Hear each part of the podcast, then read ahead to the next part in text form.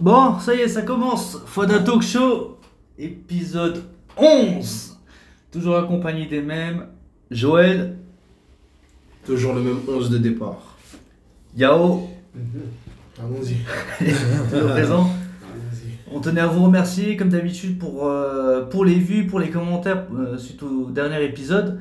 Vous pouvez toujours nous suivre sur euh, Spotify, Twitter, Instagram et tous les sites euh, disponibles, même Apple Music, Amazon Music. On est partout, comme d'habitude.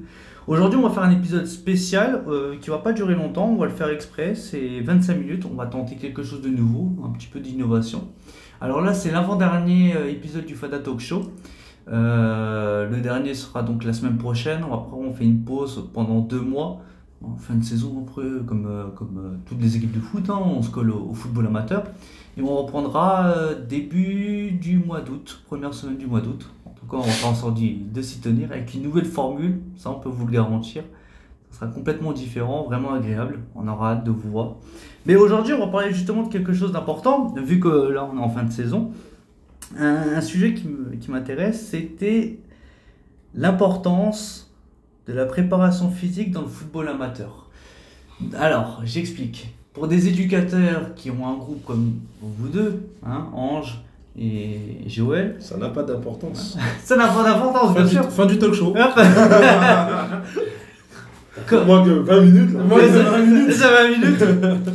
Justement, j'aimerais savoir. Alors, on va parler d'un groupe que vous que vous avez en cours, euh, que vous avez géré pendant une saison. Comment faites-vous pour les préparer physiquement pour la saison prochaine. Donc là, on parle vraiment des préformations U15 jusqu'à U10 et la formation. Comment vous gérez ça? Comment vous gérez leur préparation physique? Comment vous faites pour leur faire des programmes, pour les motiver, gérer les périodes de vacances, les, les petits kilos en trop aussi qui arrivent, les mauvaises habitudes, les poussées de croissance, il y a tout ça qui rentre en compte. Comment vous faites pour gérer tout ça? Et pour les, pour les garder quand même en forme Parce qu'on sait qu'il y a quand même beaucoup de relâchement pendant cette période et aussi moins de contrôle. Parce que généralement, ils sont avec papa, maman, les amis. Donc là, j'aimerais avoir votre avis. Comment vous faites pour les motiver Sur toute la saison. Là, c'est après une saison complète à, à être passée avec vous. Ils vont débuter une nouvelle saison, 2023-2024, et ils vont donc passer deux mois, entre guillemets, sans faire des entraînements de foot.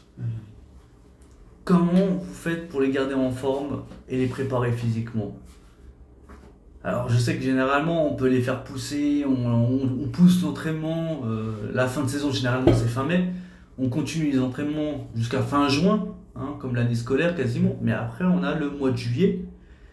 Les entraînements chez les U13, généralement, c'est mi-août, si je dis pas de bêtises. Euh, Ouais, dans ces eaux-là. Dans ces eaux-là, à peu près. Comment vous faites Parce que là, c'est quand même un mois. hein. Donc là, tu parles de la gestion des, des grandes vacances. Ouais, la gestion des grandes vacances. Euh, juin, juillet, août, reprise. Ouais, exactement. Cette période-là. Déjà aussi, gérer juin. Comment vous faites pour gérer juin? Parce qu'il n'y a plus de matchs. Donc là, il n'y a que des tournois. Comment vous faites pour les garder motivés Pour venir s'entraîner? Juillet, il n'y a plus personne. On est d'accord Plus d'entraînement, peut-être des stages. Ça, ça arrive. Et août, juste avant la reprise. Juin, déjà, tu relâches. Juin, tu relâches parce qu'ils sont déjà fatigués par rapport à toute la saison complète. Hmm. Donc, même si tu essayes de pousser, au final, euh, tu vas plus les saouler plus qu'autre chose, ou alors tu risques d'en blesser un. Et tu auras 2-3 joueurs de moins pour ta- ton début de saison suivant. Tu travailles différemment? En fin de saison? Ouais. tu relâches totalement. Moi, personnellement, en fin de saison, c'est presque que des trucs à base de jeux, à amusement, euh, des matchs, euh, des tournois, des petits trucs comme ça. Tu continues à travailler sous une, autre, sous, sous une forme différente, on va dire. Mais tu ne mets pas de pression. Au mois de juin, tu ne mets plus de pression, tu les laisses s'amuser. Et au contraire, toi, tu, tu utilises tous ces temps de jeu-là là, pour voir qu'est-ce que tu retrouves. J'ai travaillé euh, tel exercice, Hmm. telle phase de jeu à tel moment.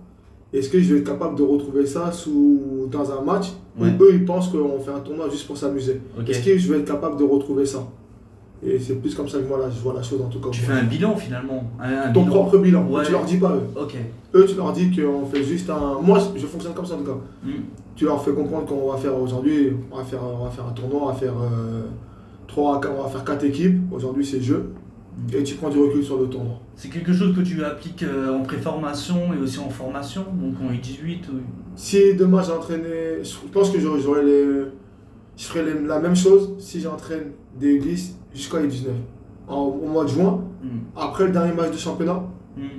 je relâcherai la pression. Ouais, que des Ouais, jeux, tu t'en que, que pas. des jeux. Non, parce qu'ils sont trop. Déjà, euh, mentalement, toute une saison. Ah, quand tu travailles bien, quand tu fais tes trois séances euh, tout le temps, avec les matchs, avec l'école, C'est éprouvant. c'est éprouvant pour eux mentalement et ils sont déjà fatigués, sans compter aussi la vie de famille. Donc, il va falloir un moment où eux aussi, ils puissent se dire bah là, je vais vraiment venir au foot pour m'amuser. En plus, il faut leur laisser ce moment-là. Il y a les épreuves, les épreuves de brevet et de bac, c'est à ces périodes Dans dis pas de certaines catégories, ouais. Ouais, c'est à ces périodes en plus. Hein. Il faut, Ouais. en fait, pour moi, il faut, il y a des périodes où il faut revenir à l'essence même du football, c'est le plaisir. Ouais, Tu vois. ouais, ok. Euh, là, on parle de si on avait des grands. Hmm. Si tu avais des grands, comme il a dit, il y a les épreuves, il y a les devoirs, il y a toutes ces choses-là qui rentrent en compte. Je pense qu'ils n'ont pas besoin d'une pression supplémentaire. Hmm. Tu arrives en fin d'année, on relâche. faut qu'ils trouvent du plaisir, un petit défou, plus un défouloir qu'autre chose, tu vois. Quelque chose où tu sens qu'ils vont pouvoir euh, faire évacuer le stress euh, et tout ce qui va avec. Pour les plus jeunes, ouais, c'est un moyen de faire un bilan, de revoir un peu tout ce que tu as fait depuis le début de la, depuis le début de la saison. Et en fait, je pense que c'est justement dans cette fin de saison que tu vas trouver comment tu vas travailler la saison d'après.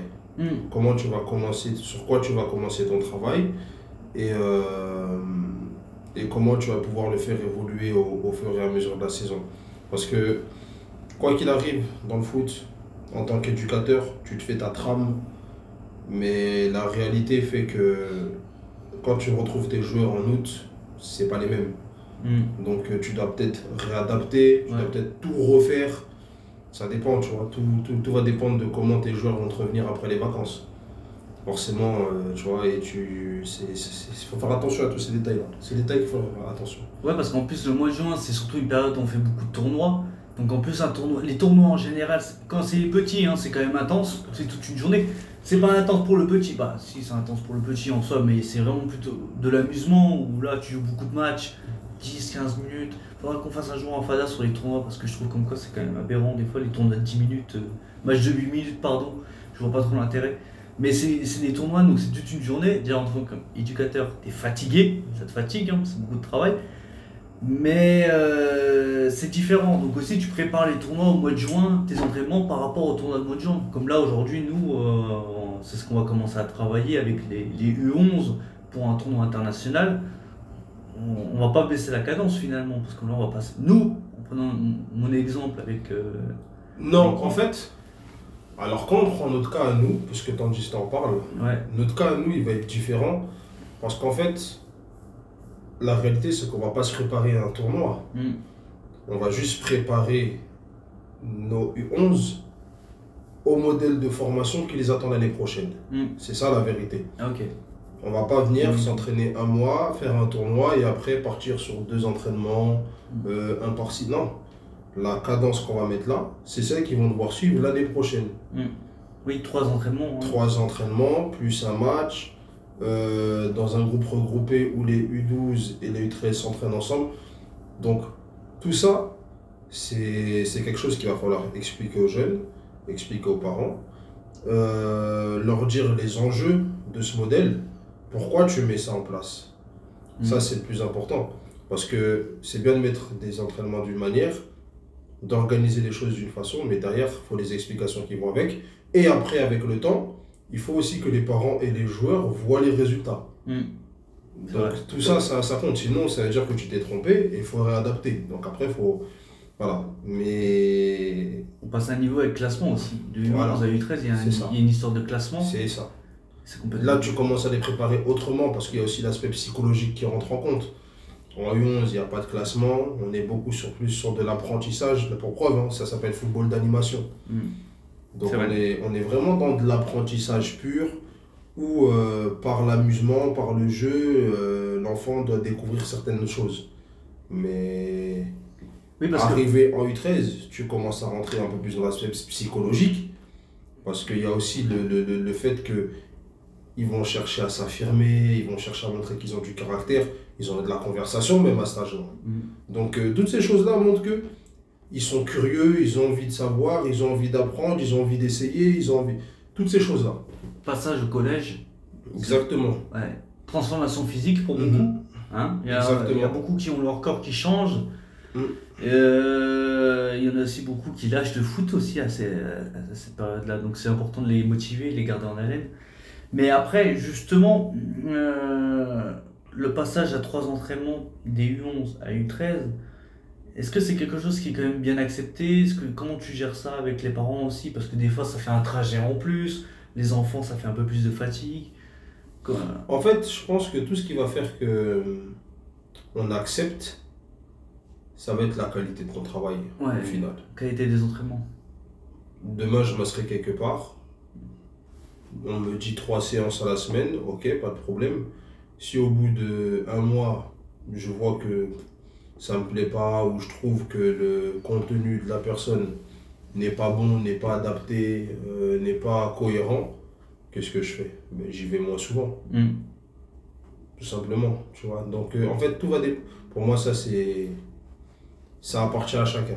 En- Entre guillemets, c'est aussi une- période de portes ouvertes, le mois de juin, où en fait on peut accueillir beaucoup plus d'enfants. Au cours de la saison, on peut pas trop accueillir des enfants parce qu'on a déjà un groupe qui est établi, entre guillemets. Hein, on peut faire des exceptions parfois, si on a le besoin. Mais juillet, c'est- juin, pardon, c'est là où on peut accueillir beaucoup plus d'enfants pour les faire tester, pour qu'ils viennent s'intégrer au groupe. Comme ça, après, ils sont pris en, ju en, en août, on est d'accord. Et c'est une période qui est plutôt intéressante là-dessus. C'est l'occasion de faire des tests. Mais justement, moi, j'ai une question qui, je la trouve quand même pertinente, surtout avec l'actualité. C'est comment vous faites pour gérer euh, les entraînements pendant les fortes, les fortes chaleurs? Vous le savez, actuellement, on parle beaucoup d'écologie. On va passer à des étés caniculaires, euh, de plus en plus intenses. Les entraînements, comment vous faites pour les gérer? Est-ce qu'on s'entraîne plutôt tard le soir, plus tôt? Comment vous faites pour gérer tout ça? Est-ce que vous avez déjà réfléchi à cette question ou ça vous a... En fait, tout dépend de ta disponibilité et de la disponibilité que, que les gens vont avoir aussi pour toi. Hmm. Tu prends l'hiver, c'est l'effet inverse. Moi, cet hiver, je cherchais le créneau où j'avais les températures les plus positives pour m'entraîner avec mon groupe en extérieur. Hmm. Il faisait froid, Hmm. mais c'était la période où je cherchais le créneau il faisait le moins froid. Hmm. J'en profitais à ce moment-là pour m'entraîner avec eux. Après, je comblais avec le, le, le- le foot en salle, mais en tout cas, quand c'était extérieur, c'était comme ça. En été, c'est la même chose. Tu dois trouver les, les, les- des, des, des, des moments où il fait plus frais, plus doux, où tu vas avoir de l'ombre, où tu vas retrouver de l'ombre, toutes ces choses-là. Mais il fera quand même chaud quoi qu'il arrive. Mais ce sera une, une manière, une manière d'adapter. Mais après, derrière, c'est aussi euh, une, un moyen de mettre de- de- d'apprentissage aussi pour tes jeunes. Parce que quand c'est comme ça, tu leur apprends à s'hydrater. Tu leur apprends aussi euh, les codes euh, du footballeur un peu quand il fait chaud. Mm. Sais, Moi, on m'a toujours dit, par exemple, quand il fait chaud, tu mouilles tes chaussettes. Ça t'évite d'avoir des ampoules ou des choses comme ça, tu vois. Donc, euh, tu mets ta chaussure. Quand tu mets ta chaussure, tu le mets dans l'eau. Enfin, tu, tu, tu, tu, tu fais passer ton pied sous la douche Ouais, ouais. histoire que c'est un peu humidifié et que tu tu, tu ne brûles pas les pieds. C'est tout, il y a tout plein de trucs qui font que il y a- il existe plein d'astuces qu'on peut leur apprendre, des billes qu'on peut leur donner Hmm. pour, pour ça, tu vois. Donc ça, c'est pas trop trop un, tu un problème. tu t'entraînes plus sur synthétique ou au final tu délaisses le synthétique, un synthétique pour t'entraîner sur un terrain herbe? Parce que le synthétique, finalement, quand tu t'entraînes dessus, il fait super chaud. C'est quand même pas forcément le plus agréable. Et un terrain herbe, c'est peut-être plus agréable pour. euh, Qu'est-ce que t'en penses? La surface, c'est pas ce que je fais. c'est pas ça qui joue Ça en C'est- compte En fait, non, en tout cas, moi, c'est pas quelque chose que je regarde tant que ça si je sais que la, le, le- tout est bien. Si j'ai un bon herbe, Ouais. un bon synthétique, je vais faire au choix, tu vois. Hmm. Tout va dépendre, ça dépend. Ça dépend. Ça dépend euh, plutôt par rapport à ça. Ouais. Et après, au niveau de tes entraînements, quand c'est des fortes chaleurs, parce que je pense qu'il y a des éducateurs qui voudront s'entraîner, mais qui savent pas gérer les fortes chaleurs. Un entraînement, tu vas faire comme d'habitude une heure, une heure et demie, ou au final, tu vas commencer à faire beaucoup plus de pauses à l'intérieur de ton entraînement, tu vas séquencer un peu plus, tu vas faire différemment, tu changes pas. Même toi, Yao, euh, en fait, ça me fait penser un peu au moment où il y avait le ramadan. Bah, Tu gères à peu près de la même façon, sauf que là, au lieu de gérer pour quelques joueurs, tu gères pour tout ton effectif. tout le groupe Ouais, finalement. Ça me fait beaucoup penser à ça. Bah, en fait, ouais, la réflexion elle est là. Il n'y a pas de entraînement type spécial chaleur ou d'entraînement type spécial froid ou entraînement type spécial ramadan. Il y a juste des consignes de sécurité. Hmm. Tu dois veiller à ce qu'il soit bien hydraté. Euh, quand on est en hiver, tu dois veiller à ce qu'il soit bien couvert, toutes ces choses-là.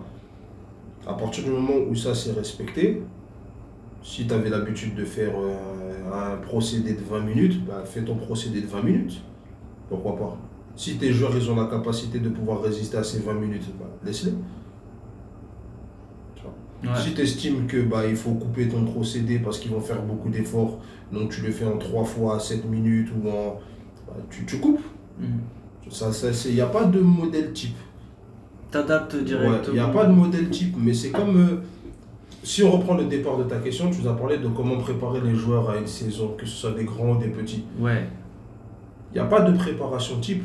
Tu vois, il n'y a pas de préparation type. On sait que dans la préparation, il doit avoir tel, tel, tel contenu. À partir d'un certain âge, il va avoir l'aspect athlétique, euh, toutes ces choses-là, l'aspect musculation. Hmm. Tu sais qu'il va avoir ta... En fonction de ta catégorie, ta préparation doit comporter tels éléments. Mais au final, ta, ta préparation, elle s'adapte aussi à tes joueurs, aux caractéristiques de ton équipe. Hmm. Ça peut aussi s'adapter au style de jeu, enfin le style de jeu, le- le projet de jeu que tu vas mettre en place. Toutes ces choses-là, ça, ça, ça dépend. Là, rentre en compte. hein. Mais il n'y a pas de préparation type. euh, moi, je ne veux pas dire, Yahoo, il fait une préparation. Ah, mais tu fais pas une bonne préparation. Une bonne prépa, c'est ça. Non. C'est sa préparation à lui. Hmm. C'est comment il voit la chose par rapport à ses joueurs. Exactement. C'est plutôt comme ça. Ouais, ouais, mais après, je reviens sur, je rebondis euh, sur Yao quand tu disais comme quoi c'est un peu comme le, le ramadan, le podcast sur le ramadan. C'est volontaire. La question était volontaire. Car au final, on en re- ce sujet, on l'a entre guillemets déjà traité. Ça prouve quand même que le ramadan c'était un faux débat. Déjà, on rebondit par rapport à cet épisode. C'était donc un faux débat parce qu'on en revient, on a cette même problématique pendant la préparation physique finalement. Donc, adapter, il faut s'adapter. On s'adapte par rapport à ses joueurs pour les entraînements, comment faire pour gérer aux meilleures heures. Bon, généralement, après, tu peux t'entraîner beaucoup plus tard aussi. Je pense comme quoi, euh, avec Pendant les vacances choses- Ouais, tu peux t'entraîner beaucoup plus tard. Tu as le soleil qui, qui couche beaucoup plus tard. Tu peux t'entraîner plus tard. Par contre, c'est au retour des vacances. Ça, c'est une période qui est importante et qui est charnière. À quel moment tu reprends tes entraînements et comment tu fais pour gérer les, les petits qui ont un petit peu trop mangé pendant ces, cet été? Parce que ça, ça, je pense comme quoi ça a dû vous arriver, comme quoi tu as un petit qui est arrivé qui était bien fit, bien, bien tracé en, en juin. Et en août, tu, tu le revois, il a un petit prix, un peu pris du poids, un peu bouboule. Comment là tu le fais pour ré- le réhabituer au foot? Il a arrêté s'entraîner Franchement, tu sais, quand tu es jeune, euh, généralement, tu es soumis à des habitudes à la maison. Ouais, Quand tu es jeune, normalement, ouais. C'est les parents qui contrôlent l'heure du manger, Hmm. qui contrôlent ce qu'il va avoir dans ton assiette, machin, etc. Quand tu arrives en vacances, toutes ces habitudes, elles sont balayées. C'est vrai. Toutes ces habitudes, elles sont balayées. Alors, je te parle même pas si tu vas au bled, les trucs, euh, tu vas chez la famille, on te sert une assiette euh, plus. Oublie le foot, parce que tu sais que tu vas rentrer, tu vas devoir courir. Après, ils sont jeunes, ils sont en pleine croissance, pour la plupart encore. Donc, euh, juste en retrouvant leur habitude, ils vont retrouver leur corps. Il n'y a pas de... Pour moi, vraiment, tout ce qui est programme alimentaire, en fait, il faut regarder les habitudes. Il faut regarder les habitudes qu'ils ont au niveau alimentaire. En tout cas, à la maison, comment ça se passe, etc. Hmm. Euh, après, il faut rester vigilant et mettre une alerte si tu estimes qu'il y a un joueur qui est plus sujet à prendre du poids, des choses comme Au final, c'est de la santé. Mm. C'est juste de la santé. Moi, ça me fait penser à un podcast. C'était le podcast où euh, la différence entre éducateur, entraîneur. Regarde, maintenant, on est nutritionniste. Ouais, c'est vrai, c'est vrai, c'est vrai, Ouais, c'est vrai, Tu vois? C'est vrai. c'est, tu deviens, En fait, il te faut des notions dans tout. Hmm. Il te faut des notions dans tellement de choses, mais parce que tu, tu, y, a, y a trop d'endroits où tu interviens. Trop. T'imagines si euh, ton petit, tu vois, il a pris du poids, bon écoute, il faut que je te trouve un nutritionniste, tu vois. Genre toi, à ton, à ton boss là, avec ce que tu fais, t'as pas quelques conseils à lui donner. Hmm. Alors, euh, tu as des Peut-être que c'est faux, peut-être que c'est pas le meilleur conseil, mais au moins tu as proposé une solution à ton joueur. Hmm. Ça prouve que tu es un éducateur qui est à l'écoute, qui est prêt à agir pour ses joueurs, toutes ces choses-là. Ouais, bah, en plus, je sens une anecdote. Euh, Yao, toi, t'avais, t'es petit, t'a- t'avais expliqué comment il fallait manger, qu'est-ce qu'il fallait manger, euh, des pâtes avant le match. Tu leur avais fait ça. Toi, par exemple, Joël, c'était. Tu me dis si, si je me trompe, hein, mais je, je me, de souvenir, hein, de mémoire. Toi, Joël, t'avais carrément donné un ballon, des coupelles à tes petits qui, pendant les vacances, prépa, faites tel et tel exercice. Pendant l'année, c'était un devoir carrément. Ah oui, c'était En carrément un devoir. Ouais, je leur ai dit chaque jour, Vidéo à l'appui, hein, s'il te plaît. vous devez. Donc je leur avais donné un ballon. J'ai dit chaque jour, vous devez faire du jonglage. Pied droit, pied gauche. J'avais donné un, un chiffre rapide, un 20, je crois. Mais en fait, c'est juste. euh, on S'ils l'ont respecté, tant mieux, ils sont gagnants. Je leur demande pas de faire un 1000 jongles, Hmm. mais d'avoir les sensations pied gauche, les sensations pied droit, les sensations de la tête aussi, tu vois, ou de la cuisse. Savoir que, ah ben le ballon, je peux faire telle chose avec ma cuisse, telle chose avec mon pied. C'était des devoirs. Après, lui, il va bien plus loin. Ah ouais? Non, non, non, c'est que, que, que la nourriture. Que la nourriture, parce que là, des fois, tu vas à l'entraînement, tu vois des petits, ils sont avec des canettes de coca, des, des, des, des choses vraiment extraordinaires. Avant de t'entraîner, le petit il mange des chips, tu veux faire quoi avec ça? C'est pas possible. Non, c'est des, des, des. Juste des codes. Juste des codes, parce que l'aliment- l'alimentation aussi fait partie du. du joueur de foot. C'est pas que venir là avec tes crampons et ton survêtement, savoir comment, comment tu t'alimentes, comment tu dors. Est-ce que tu t'es suffisamment bien reposé quand il a fallu pour être prêt le jour de ton match? C'est tous ces petits détails-là que tu mets bout à bout pour que le joueur soit le plus performant au moment où tu as besoin de. Et tout à l'heure, tu parles là, tout à l'heure, je crois que la consigne c'était par rapport à la préparation. Ouais. Demain, tu donnes un, c'est-à-dire entre guillemets, un petit programme de reprise une semaine. Demain, tu es en train des U19. Mm. Tu leur donnes un petit programme. Et je veux juste que tu cours euh, tant de minutes parce que quand on va faire la pour éviter les blessures quand on va faire euh, la reprise. Si tu n'as pas couru pendant un mois, tu peux pas revenir le jour de la reprise directement et Non. espérer que dans trois semaines tu sois fit. Dans trois semaines, tu seras blessé parce que ça va être brutal. Tu Et m'étonnes. donc, il faut au moins pendant 10 jours, une semaine minimum, tu couru un minimum euh, de, de temps. Et ça, quand tu récupères tous tes joueurs en début de- en début d'année, tout de suite, ça montre déjà le sérieux du joueur. Là, je te parle pour la catégorie 18 et 19, Ouais. parce que c'est celle qui est la plus proche des seniors. Ça montre tout de suite déjà le sérieux du joueur. Si le joueur, il revient et que tu sens que sur les premiers footings, tout ça, il n'est pas, euh, il est pas à son maximum, Mm. mais il n'est pas à la ramasse, ça veut dire que peut-être ce joueur-là, quand tu lui as demandé de faire euh, 10 footings, il en a fait 8. 8, c'est déjà très bien. Et à côté de ça, tu as un petit qui revient et lui, tu en as fait 2. Ça te montre déjà le, le- le- le profil du joueur que tu vas avoir. Et ça, je trouve que c'est très important quand tu mets des préparations en, en place. Déjà, ça demande du temps. Parce que quand quand tu fais une préparation, tu réfléchis 10 fois plus que sur ta séance. Parce que là, tu dois faire attention à ce que quand le, ce que tu vas proposer au petit, ce que tu vas lui demander de faire, toi, tu n'es pas là pour le surveiller. Et si lui, il le fait mal, demain, c'est c'est toi le fautif. Ah Tu as demandé d'aller courir tant de minutes sans lui préciser qu'il fallait éviter que d'aller courir sur du goudron. Euh, Peut-être euh, demain tu lui dis d'aller t'entraîner sur un terrain herbe, mais tu sais pas si les terrains, ceux des ses crampons, il a, il a la bonne paire pour pratiquer. Et tu demandes de faire des transversales ou de préparer du jeu long en début d'année, ça déjà c'est une grosse erreur. Et il tape le ballon, boum, il glisse, cheville ou autre. Et t'as un joueur blessé, et puis après, il y a les conséquences Donc derrière. c'est tout- tous ces petits détails-là jouent. Autant le coach il doit être euh, très sérieux et faire euh, préparer sa, sa, prépa- sa- programmation d'avant-saison avec mu, comment on dit munitions Pas munitions? Minutie. Minutie, ouais. Quand Ouais, on dit ouais, faut être très pointilleux sur. Minutieux. Ouais, faut être minutieux, voilà. Autant le joueur qui va recevoir cette programmation-là aussi Ouais. doit la prendre avec sérieux. Mm. Parce que là, il n'y a pas longtemps, j'ai fait un échauffement et les joueurs, je les ai préparés d'une certaine manière à ce qui allait arriver. Mm. Sauf que dans le lot, il y a des joueurs qui prennent pas, qui ne sont pas préparés correctement.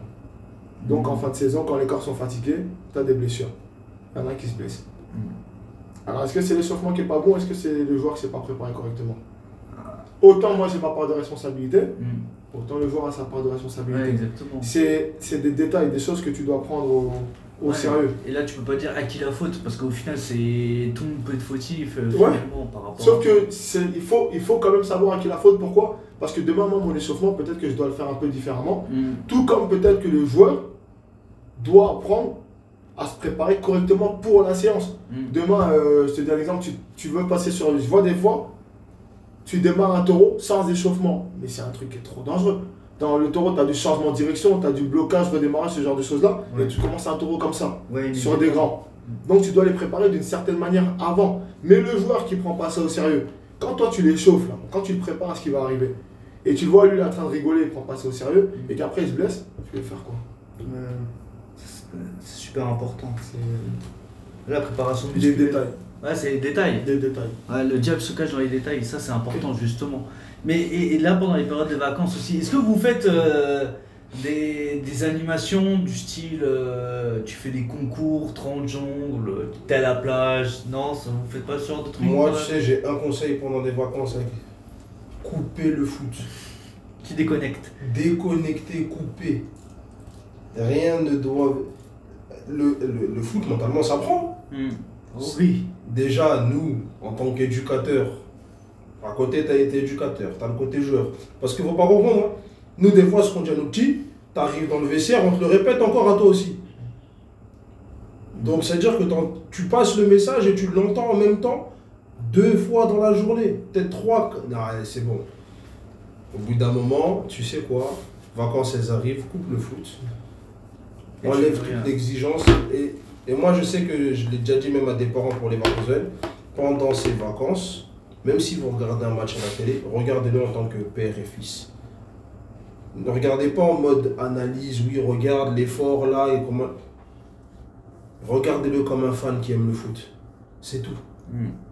Il faut apprendre à couper des choses, c'est important. Oui, parce qu'on. Parce que autant on aime le foot, autant il y a d'autres choses dans la vie à vivre aussi, tu vois. Ouais, Et il faut, faut, faut, faut, faut faire un break. faut faire un break, c'est important. Un break. En parlant de vous deux, en plus, en tant que joueur, éducateur, euh, c'est encore, plus- c'est encore plus intense une saison parce que finalement, vous avez un devoir de représentation. Donc, ce que vous dites aux petits, il faut aussi le refaire en tant que joueur.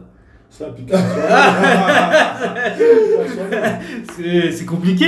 Ah, bah lui il le fait, il fait du judo à l'échauffement, judo sur le terrain. Mais c'est c'est dur. C'est dur parce que tu, il- le petit, il te voit à l'entraînement en train de. Tu, tu lui dis, euh, il faut faire ci. Mhm. Et il te voit après sur un terrain ou en dehors, ah mais tu fais ça. Ouais. Non, c'est- un truc qui est réel. C'est dur, hein Mais tu dois avoir une personnalité et une posture de coach quand tu es coach. Mm. Et tu dois avoir une, une- une posture et une personnalité quand tu es joueur. Mm. Il y en a avec beaucoup d'expérience qui arrivent à allier les deux. Et ça marche à la perfection. Et il y en a qui ont besoin de se chercher. Moi, je prends un exemple. Demain, je vais demander à mes joueurs d'avoir de la personnalité. Mm. Ça veut dire de ne pas accepter de subir. Ça ne veut pas dire que tu dois parler avec l'arbitre. Mais moi, quand je joue, je suis le premier à parler avec l'arbitre dès qu'il y a un truc qui ne me plaît pas. Et c'est un truc que je dois corriger. Mais ça, ça fait partie de ma personnalité. Et pour être honnête avec moi, moi, j'ai besoin de cette personnalité-là pour être le, le- le plus performant possible. Ouais. Et à côté de ça, tu as des gens qui, eux, ils coachent d'une certaine manière et arrivent à avoir la même personnalité quand ils sont joueurs. Donc en fait, il n'y a pas de juste milieu. C'est celui qui va trouver le bon fonctionnement Ouais, pour lui-même qui aura gagné. Mais je pense que ça colle euh, avec euh, surtout le poste que tu vas occuper. Moi, étant, gar- étant gardien, tu es souvent seul sur le match. Donc, du coup, tu as tendance à être. euh, gardien, c'est un poste d'introverti un peu. Tu vois? Ou des fois, à un certain moment, bah, tu dois pousser un coup de, un coup de gueule. Mm. Et euh, du coup, bah, tu es un peu isolé, tu es dans ton coin. Donc, du coup, moi, en tant qu'éducateur, bah, je vais avoir beaucoup plus de recul mais intervenir à des moments où ça va être vraiment, où je vais vraiment genre hausser le ton et puis après reprendre du recul. C'est vraiment, euh, voilà, c'est un électrocardiogramme très lent, tu vois.